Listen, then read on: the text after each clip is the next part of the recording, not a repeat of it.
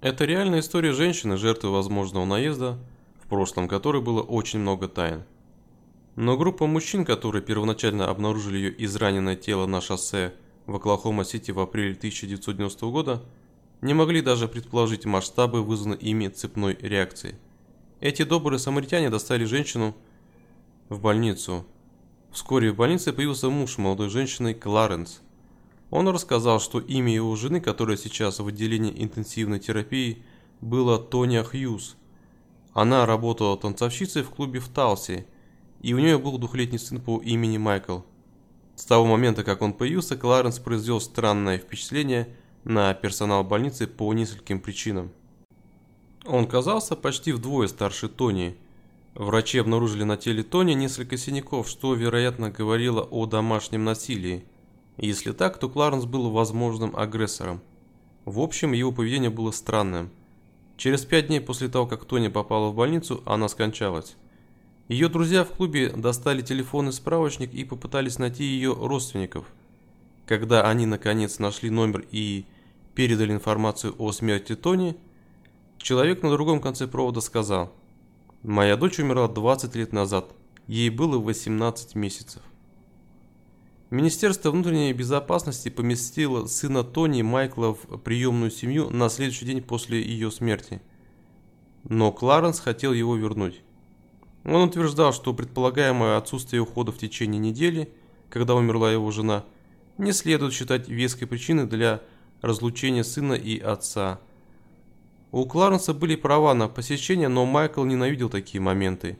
Всякий раз, когда ему нужно было подойти к Кларенсу, он прятался под стол и говорил «Подлый человек, подлый человек». И Министерство внутренней безопасности захотели разобраться в этом – они начали с проведения теста на отцовство, и эти тесты показали, что Майкл не был биологическим сыном Кларенса. Это был конец законным притязаниям Кларенса на отцовство, теперь он собирался использовать более жесткие методы. 12 сентября 1994 года Кларенс вошел в школу Майкла и при помощи оружия похитил Майкла и директора школы.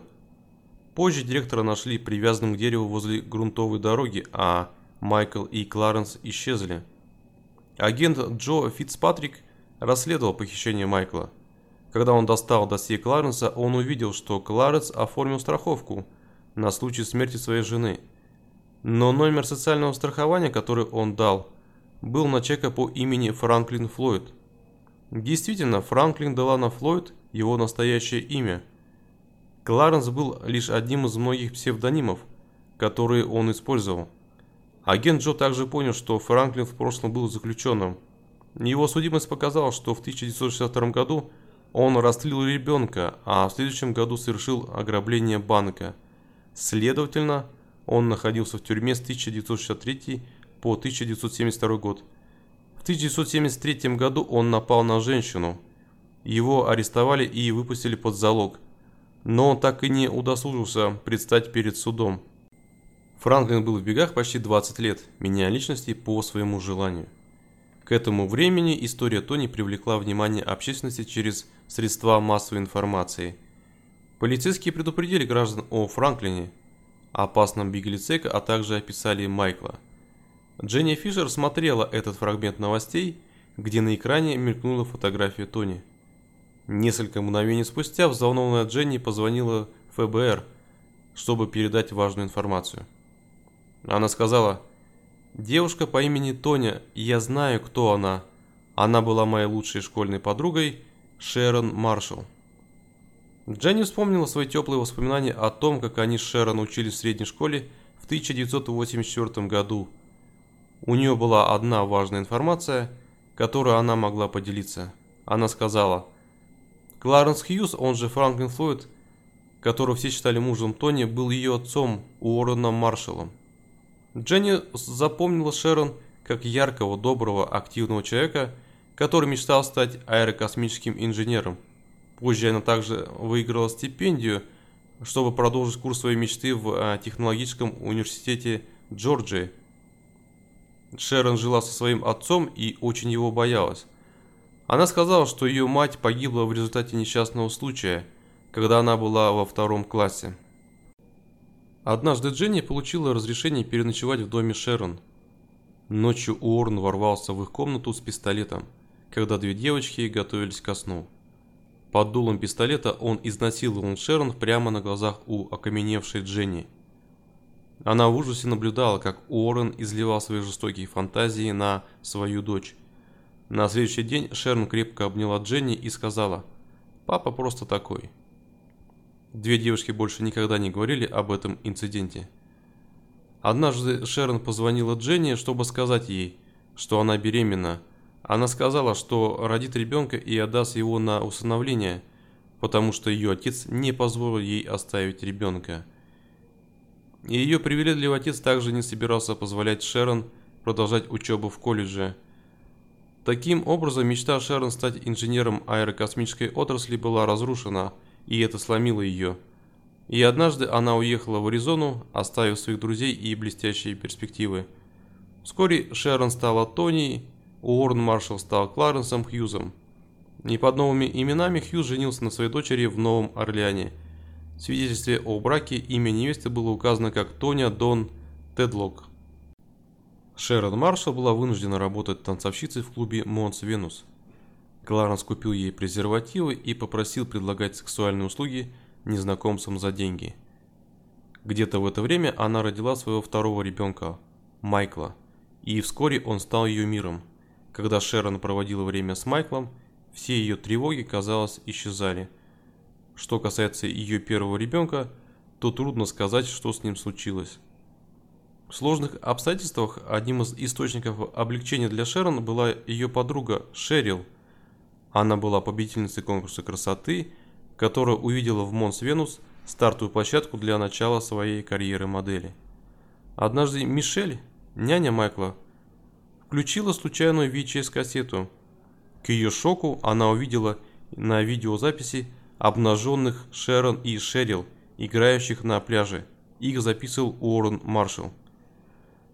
Позже Шерил призналась Хизер Лейн, подруге Шерон, работавшей в Монс Венус, что Уоррен Маршалл пытался заняться с ней сексом, ей пришлось отбиваться от него силой. Вскоре после этого инцидента Шерон и Уоррен исчезли, как и раньше. Шерон не сообщала своим друзьям о каких-либо планах сменить работу. Она просто перестала появляться там. Один из соседей Франклина Флойда в 1970-х годах из Оклахома-Сити показал фотографию, которая у него была.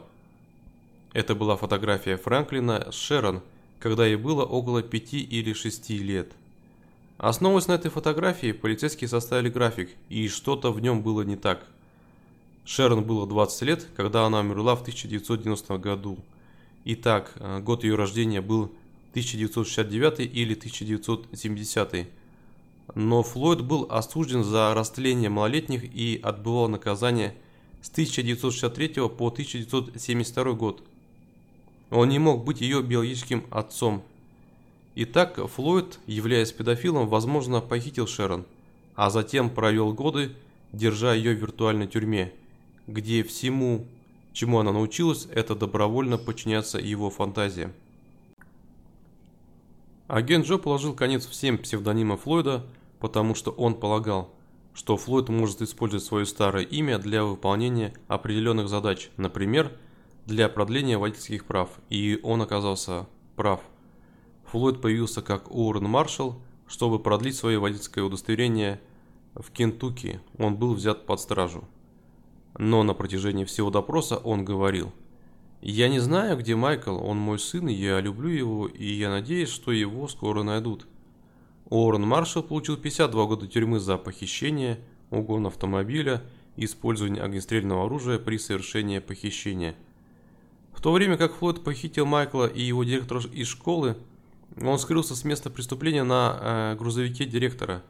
А несколько дней спустя под этим грузовиком э, было найдено несколько фотографий – приклеенных скотчем. И это были в основном непристойные порнографические фотографии молодых девушек, включая Шерон. Но была одна фотография молодой девушки, которую никто из полицейских не смог опознать. На фотографии ее видели избитой и раздетой, и офицеры предположили, что она навряд ли смогла выйти из э, плена Флойда живой – 1995 году дорожная бригада во Флориде обнаружила человеческий череп. Несколько месяцев спустя, благодаря скоординированной работе полиции, полицейские обнаружили, что этот череп принадлежал той же неизвестной женщине, которую избил Флойд. Это была никто иная, как Шерил Камесса, начинающая модель, работавшая в Монс Венус. Итак, Шерон и Уоррен исчезли во второй раз не потому, что люди начали говорить об их странных отношениях, а потому что Уоррен убил Шерил Камесса. Уоррен Маршалл был приговорен к смертной казни за свое новое преступление. В 2002 году писатель Мэтт Бирбек решил написать книгу о Шерон. Ее личность или местонахождение Майкла все еще оставались загадкой, и Мэтт чувствовал, что интервью с Франклином прольет некоторый свет на эту тайну. Франклин, ожидая своего последнего дня, э, не предоставил никаких, никакой полезной информации. Он довольно красноречиво рассказал о трудностях, с которыми он столкнулся в жизни, о пытках, которые ему пришлось вынести в баптистской школе, о людях, которые его изнасиловали и так далее. Мэт мог видеть, как э, родился чудовищный Франклин, но не более того. Всякий раз, когда он спрашивал, что он сделал с Майклом, или откуда была украдена Шерон, Франклин не давал никакого полезного ответа. В 2004 году Мэтт опубликовал книгу, оставив много вопросов без ответов. Его работа вызвала любопытство, и у многих читателей осталось чувство незавершенности, незнание всей истории Майкла или Тонни. Все, включая автора, искали настоящую личность Шерон. И в 2005 году некоторые ответы пришли к нему в виде анонимного электронного письма, в котором говорилось «Поможет ли вам ДНК дочери Шерон?» Это было от Меган, родной дочери Шерон. Мэри Дюфрейн, приемная мать Меган, вспоминает, как видела Кларенса и Тони в офисе прокурора в Новом Орлеане в 1989 году. Шерон тогда была беременна, и Кларенс сказал, что они не могут позволить себе еще одного ребенка. Шесть недель спустя родилась Меган. Шерон едва взглянула на ее лицо, зная, что расстанется с ней навсегда. В 2011 году Национальный центр по делам пропавших и эксплуатируемых детей начал поиски Майкла. Вскоре для допроса Флойда были направлены сотрудники ФБР. Хотя несколько допросов в прошлом не дали никаких результатов, на этот раз офицеру Скотту Лобу удалось вытянуть из него ускользающую правду. Я дважды выстрелил ему в затылок, чтобы все было по-быстрому, признался Флойд. Он сказал, что закопал тело недалеко от границы между Оклахомой и Техасом. Но полицейские не смогли найти останки его тела. Тем не менее, это был конец тайны, охватывающих более двух десятилетий. Франклин Флойд убил Майкла. Теперь офицерам предстояло выяснить, как Шерон оказалась с Франклином – это было проще, потому что Франклин любил рассказывать о своем прошлом. Он рассказал о встрече с женщиной по имени Сэнди, которая только что потеряла трех дочерей из-за государства. Он женился на ней, и старшую из ее дочерей звали Шерон. Настоящее имя Шерон – Сюзанна Сивакис – Вскоре полицейские сосредоточились на свидетельстве о рождении Сюзанны, и в нем были написаны имена ее родителей. Сандра Фрэнсис Браденбург и Клиффорд Рэй Сивакис. Оба они все еще живы. Клифф Сивакис женился на Сандре сразу после окончания их средней школы. Несколько месяцев спустя она забеременела. К этому времени Клифф был во Вьетнаме, а Сандра изо всех сил пыталась справиться с жизнью без мужа – когда Клифф вернулся, Сандра уже встречалась с другим мужчиной и хотела развестись. У Сандры было еще двое детей, Эми и Элистон, от ее второго партнера. Вскоре она переехала в парк э, передвижных домов со всеми тремя детьми. Но у судьбы были другие для нее разрушительные планы. Однажды мощный торнадо обрушился на ее трейлер и перевернул ее дом вверх дном – произошли массовые разрушения. Сандра отвезла детей в департамент социального обслуживания, и они остались там. Тем временем Сандра, опустошенная таким поворотом событий, искала помощи в церкви.